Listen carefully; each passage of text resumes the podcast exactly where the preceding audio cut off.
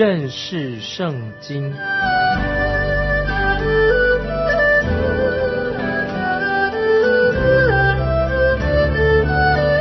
认识上帝的话，把上帝的话带到全世界。本节目是由认识圣经机构和环球广播电台联合制作，欢迎收听。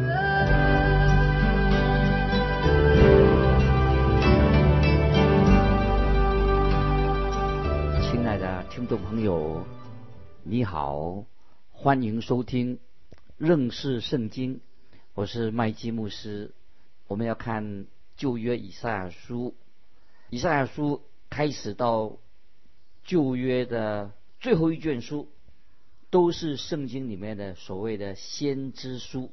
先知的预言不是从以赛亚开始的，因为早在摩西五经的时候已经有了预言了。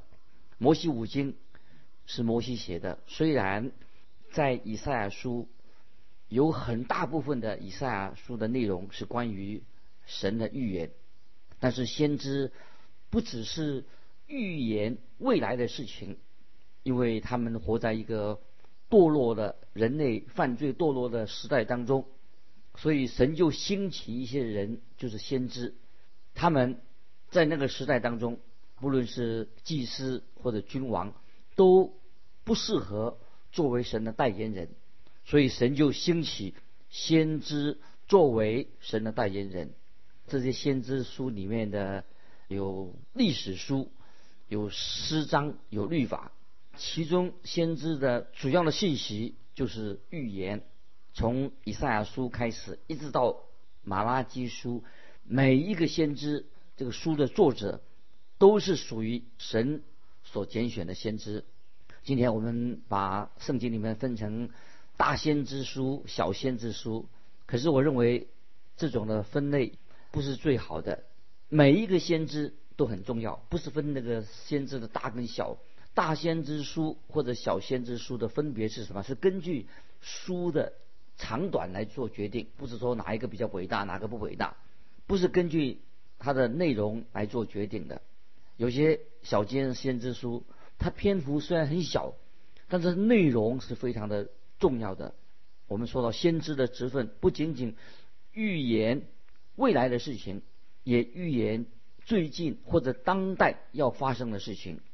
那么我们看到摩西律法里面就定定了先知的职分跟先知的认证，在生命记里面，摩西五经生命记当中就定下了祭司、君王和先知他们的职分、他们的规定。我们看生命记十八章二十到二十二节，若有先知。善敢托我的名说我所未曾吩咐他说的话，或是奉别神的名说话，那先知就必致死。你心里若说耶和华所未曾吩咐的话，我们怎能知道呢？先知托耶和华的名说话，所说的话若不成就，也无效验。这就是耶和华所未曾吩咐的。是那先知擅自说的，你不要怕他。听众朋友，这几节经文非常重要。说到我们怎么知道他是真的先知？他如果说说的话不成就，也没有效验，就是神没有吩咐他说的，那么那个先知是擅自说的，就不要怕他。如果先知所预言到的事情没有应验，他就被认定是一位假先知。这位假先知，而且要被处以死刑，把他致死。因此，我们可以确定的是啊，假先知的预言就不会记载在圣经里面的末世里面，因为是假先知，他所说的话不会是神所漠视的。先知书里面所预言的，都一定要完全的应验。如果你活在以赛亚的那个时代，那么我们怎么知道以赛亚他就是真先知呢？你必须要从他对当地所做的预言来判断。先知他不仅仅说到预言未来的事情，例如先知说到关于主耶稣降生，或者主耶稣有一天要再来，他不但说到未来的事情，先知也要预言当地即要将要发生的事情。如果他的预言没有按照他所说的应验的话，那么他就会被认定他就是一位假先知，并且要处以死刑，用石头把他打死。所以，听众朋友，我们看到圣经里面的先知书，先知书就是它的特点，就是他说的话已经预言已经应验了。为了要证明他们是真正的先知，因此所有的先知也要针对当时当地的事情发出预言。听众朋友，你要记住，我们必须要明确的区分，有些预言是已经应验的，那么圣经里面有些预言还没有应验，将来会应验。当先知一说预言的时候，那么在当时还没有立刻的应验，那么随着时间的过去了，很多的预言将来他一定会预言的。如果这个预言是来自神告诉他的预言，那么。最重要、最重要的一个印证之一是什么呢？就是他们所说的许多的预言都非常的准确，而且都必然会应验。举个例子说，一个人不可能预测未来的事情。虽然今天我们有气象报告，已经很先进的机器仪器来预测天气，但是要准确的预测到二十四小时之内的气象，还是不容易啊，有困难的。也没有任何一个气象报告员可以像先知那样能够存活在以色列当中。律法，圣经的律法禁止人预测关于未来的事情。那么人的预测的准确性其实很有限。也许圣经里面上百个预言都完全的应验了，因为就印证了这个预言是圣经是神所漠视的。圣经的预言应验了。就证明说，圣经就是神的话。举个例子说，今年刚才我们说气象人员预测关于气候啊，这个不太容易。如果预测明天会下雨，哎，他这样预测对不对？有一半几率是准确的。当然，明天可能会下雨，也可能他预测不准，不下雨的。如果是预言的话，如果他再做一个预测的话，他说明天上午十一点会下雨。十一点钟会下雨，那么它的准确度只只有百分之二十五的可能性。那么如果我还要继续做一个预测，说明天在十一点钟呃会下雨，我又说三点钟会停雨，那么我们所预测的那个准确率啊就更加低的，剩下百分之十二啊，也百十二还不到。如果我继续增加一些不确定的成分，就是我要预言一些不确定的成分啊，甚至说到啊有三百个预言，那么你知道你你去这预测三百件事情，你就知道你所预测的都不会准确的，因为这是猜测而已。只有神的圣灵可以提供准确的信息，可以做预言。那么人所说的一些预测的事情，也许你可以猜对一两个。但是圣经里面的预言超过了三百项预言，关于基督耶稣降生的预言，而且每一个都应验了。所以先知所说的预言是必须要应验的。先知所说的三百项关于耶稣基督预言，每个都应验了。为什么神对基督降生的事情做了那么多的预言呢？有一个重要的又非常明显的一个答案啊！我们听要注意一个非常合理又明显的一个答案。因为主耶稣降生是历史上一个非常非常重要的事情，神特别要以色列民不要轻忽了关于耶稣降生的预言。等到耶稣基督降生的时候，以色列人就没有借口说他认不出这一位就是神所差遣来的耶稣基督，神的儿子降生的。举个例子来说，啊，如果我我邀请你到我的家里面来做客，那么你会问我说？你到机场的时候，我怎么样才能够认识你的？那么你一定会告诉我说，你会坐哪一班飞机，或坐哪班哪班车子，或者什么时候到达车站，或者穿什么衣服，或者手上或者拿一本圣经。当你一到出口，机场的出口，车站的出口，我就会认出你，因为我就知道可以认出你的，有很清楚的一个这个记录。那么我们知道，主耶稣在两千多年前降生的时候，那些认识旧约圣经的人，他们应当会去到伯利恒，等待主耶稣降生的这个消息那件事情，因为他们已经有关于耶稣基督降生的许多的先知所预言的这个信息，或者说，当东方博士在寻找耶稣的时候，以色列人至少他们应该。对这件事情很有兴趣，就跟着三博士的骆驼队亲自去瞧一瞧。我们看到基督降生是那历史上一件非常重要的事情，圣经所预言的。圣经在旧约里面预言已经很清楚，所以我们知道圣经里面的先知是他们非常爱国的人，他们会斥责先知会斥责全国的上下关于他们拜偶像的罪，先知也会向他的同胞提出一些警告，也会恳求那些。骄傲的百姓要他们谦卑下来，也要先知要要他们回转归向真神。所以先知的信息里面包含了神的审判、火的审判，也包含了先知流了眼泪、恳切的要他们悔改。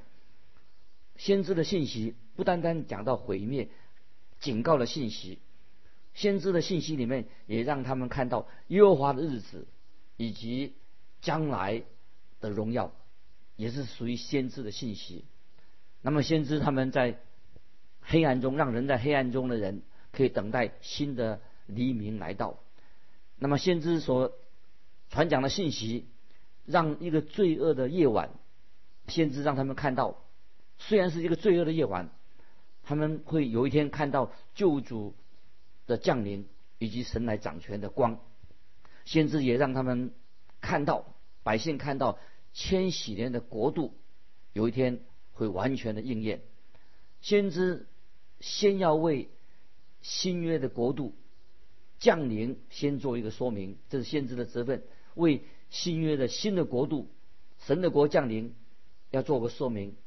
所以神就透过旧约的先知预言说明关于神的救恩，这是先知的一个职分。当然，听众朋友，先知并不是一个超人。先知其实跟我们一样，他就是普通是一个人，有热情的。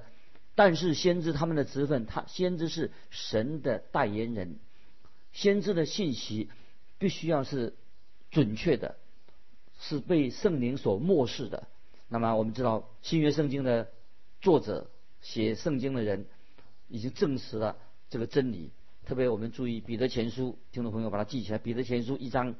十到十一节，论到这救恩，那预先说你们要得恩典的众先知，早已详细的寻求考察，就是考察在他们心里基督的灵，预先证明基督受苦难，后来得荣耀，是指着什么时候，并怎样的时候？注意这个彼得前书一章十到十一节讲到这个先知。他们一个职分，在彼得后书一章十五到二十一节，这两段经文很重要。彼得前书一章十到十一节，彼得后书一章十五到二十一节，我来念，现在念彼得后书第一章十五到二十一节，并且我要尽心竭力，使你们在我去世以后，时常纪念这些事。我们从前将我们主耶稣基督的大能。和他降临的事告诉你们，并不是随从乖巧捏造的虚言，乃是亲眼见过他的威荣。他从父神得尊贵荣耀的时候，从极大的荣光之中有声音出来，向他说：“这是我的爱子，我所喜悦的。”我们同他在圣山的时候，亲自听见这声音从天上出来。我们并有先知更确的预言，如同灯照在黑暗处。你们在这预言上留意，只等到天发亮，晨星在你们心里出现的时候才是好的。第一要紧的，该知道经上所有的预言没有可随着私意解说的，因为预言从来没有出于人意的。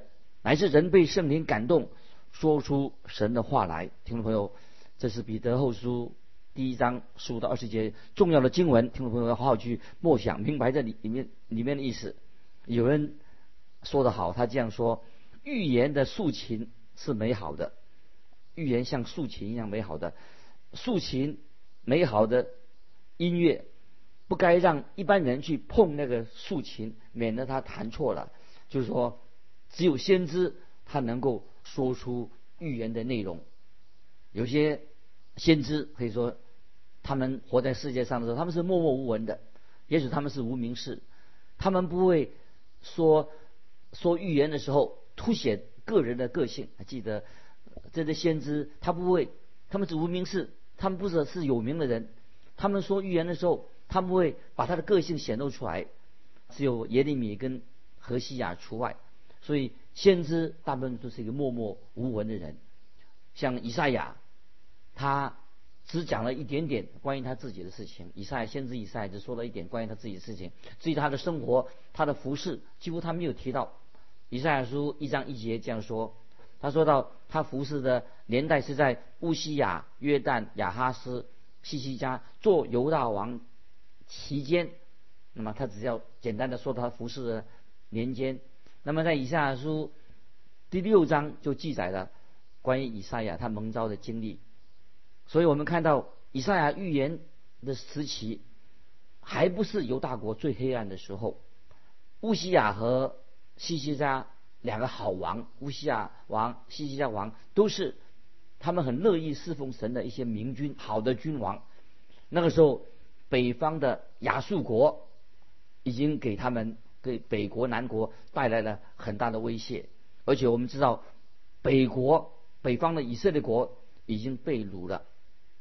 我们看到以赛亚书第三十六到三十九章，以赛亚先知已经描述到亚述帝国正在围攻耶路撒冷的啊一个时机，非常危险。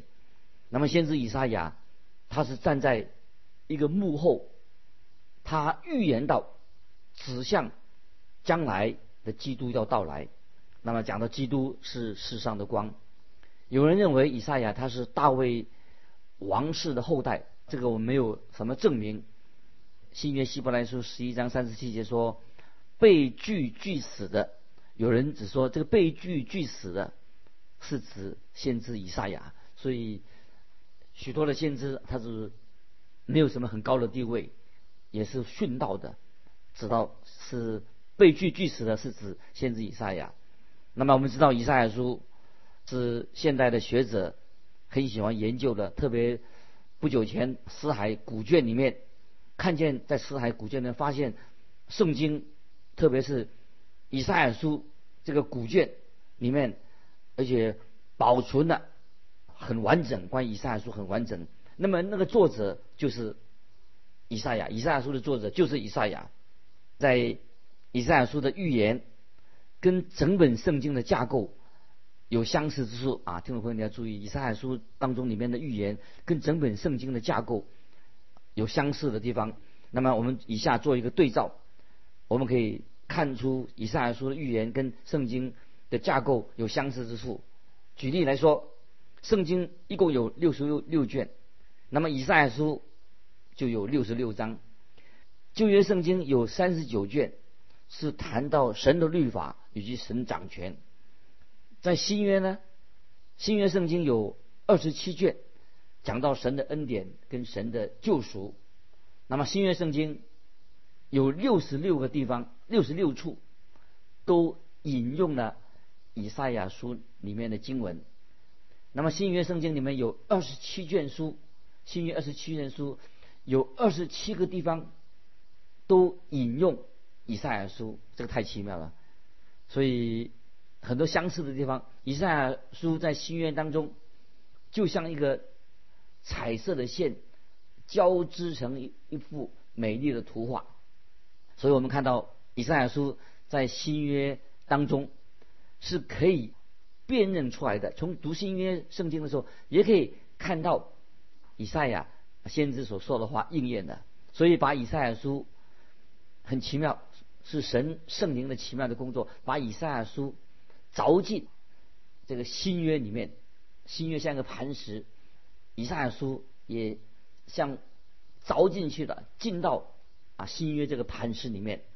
所以我们看到新约常常引用以赛亚书，为了要强化以及解释关于耶稣基督的身份，提到耶稣基督。所以以赛亚书在新约出现的时候，都是强调耶稣基督的神性，基督所做的事情。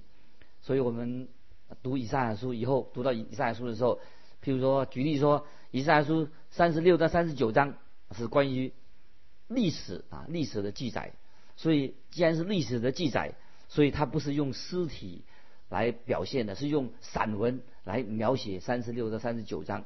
那么从以赛亚书四十章到六十六章，又回到尸体啊作诗的一种啊形态。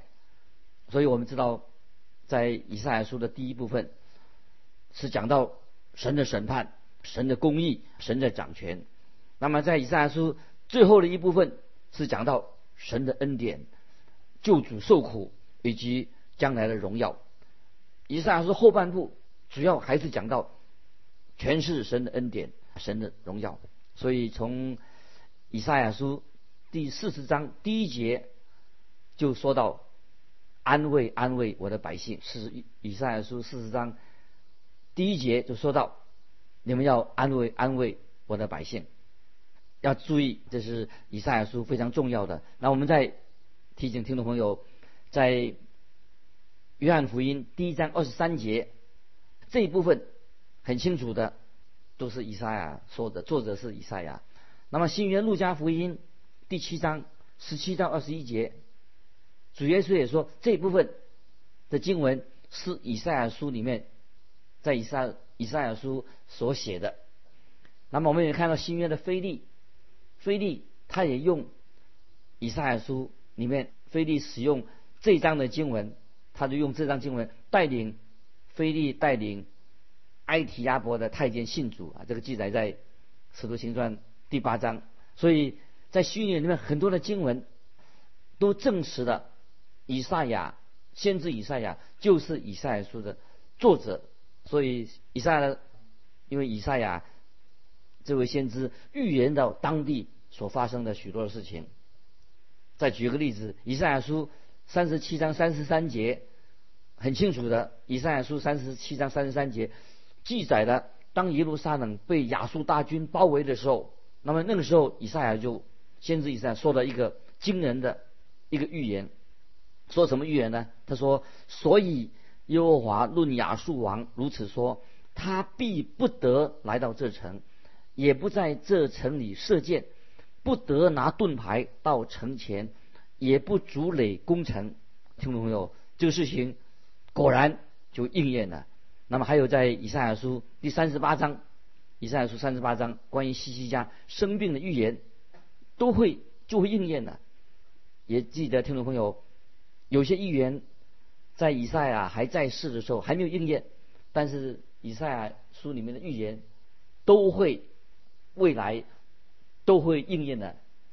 那比方说，在以赛亚书十三章十九到二十二节，关于对巴比伦的预预言，那这个一个一个举个例子，说到巴比伦素来为列国的荣耀，为加勒底人所惊夸的华美，必像神所倾覆的索多玛、俄摩拉一样，其内必永无人烟，世世代代无人居住。亚拉伯人也不在那里支搭帐篷，牧羊的人也不使羊群卧在那里，只有旷野的走兽卧在那里。咆哮的兽满了房屋，鸵鸟住在那里，野山羊在那里跳舞，豺狼也在他宫中呼号，野狗必在他华美殿内吼叫。巴比伦受罚的时候临近，他的日子必不长久。那么这段经文听懂没有？讲到巴比伦的事情已经应验了，已经这个预言已经应验了。所以在以赛亚书第四十七章说明这件事情。那么我们知道，从考古学里面发现，这个预言果然是很正确的。巴比伦城旧的巴比伦城已经被挖掘出来的。那么这个国家原来是很有文明、伟大的文明，令人很佩服的。但是现在已经被埋在灰尘跟残骸当中。所以正如以赛亚书中所说的预言一样，那么这是其中一个例子。其实有一个最重要的啊，要只记得新约圣经里面的主角是耶稣基督。以赛亚书里面的主角是谁呢？也是耶稣基督。所以我们知道以赛亚被称为第五位福音书的作者，所以以赛亚书也是第五本福音书，有四个福音，还第五本福音就是以赛亚书。所以以赛亚先知以赛亚书被称为第五本福音书。耶稣基督为同理从真理所生，主耶稣的性情，主耶稣的一生，主耶稣定十字架，主耶稣的复活，主耶稣的再来，都清清楚楚的可以从以赛亚书里面看出来。所以，听众朋友，我们要开始查考以赛亚书，求神光照我们的，光照我们，让我们明白以赛亚书是一个非常重要的一个先知，内容对我们听众朋友的灵命非常有帮助。让我们好好的、用心的来认识以赛亚书的内容。今天我们分享到这里，听众朋友，如果你有感动，欢迎你来信跟我们分享你的信仰生活。来信可以寄到环球电台认识圣经麦基牧师收。愿神祝福你，我们下次再见。